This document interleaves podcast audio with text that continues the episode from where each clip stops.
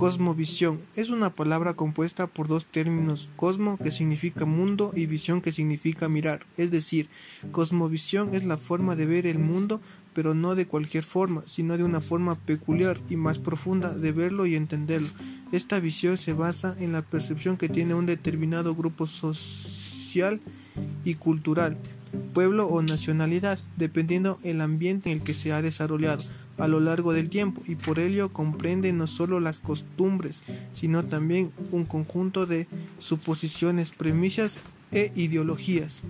Y estos pueden verse representados en un sinnúmero de mitos, ritos y leyendas que se transmiten por generaciones Actualmente, considerando la gran diversidad cultural que existe en el mundo, encontramos varios tipos de cosmovisiones que identifican a cada grupo social. Dentro de estos se encuentran la cosmovisión secular, la animista, la panteísta y la teísta.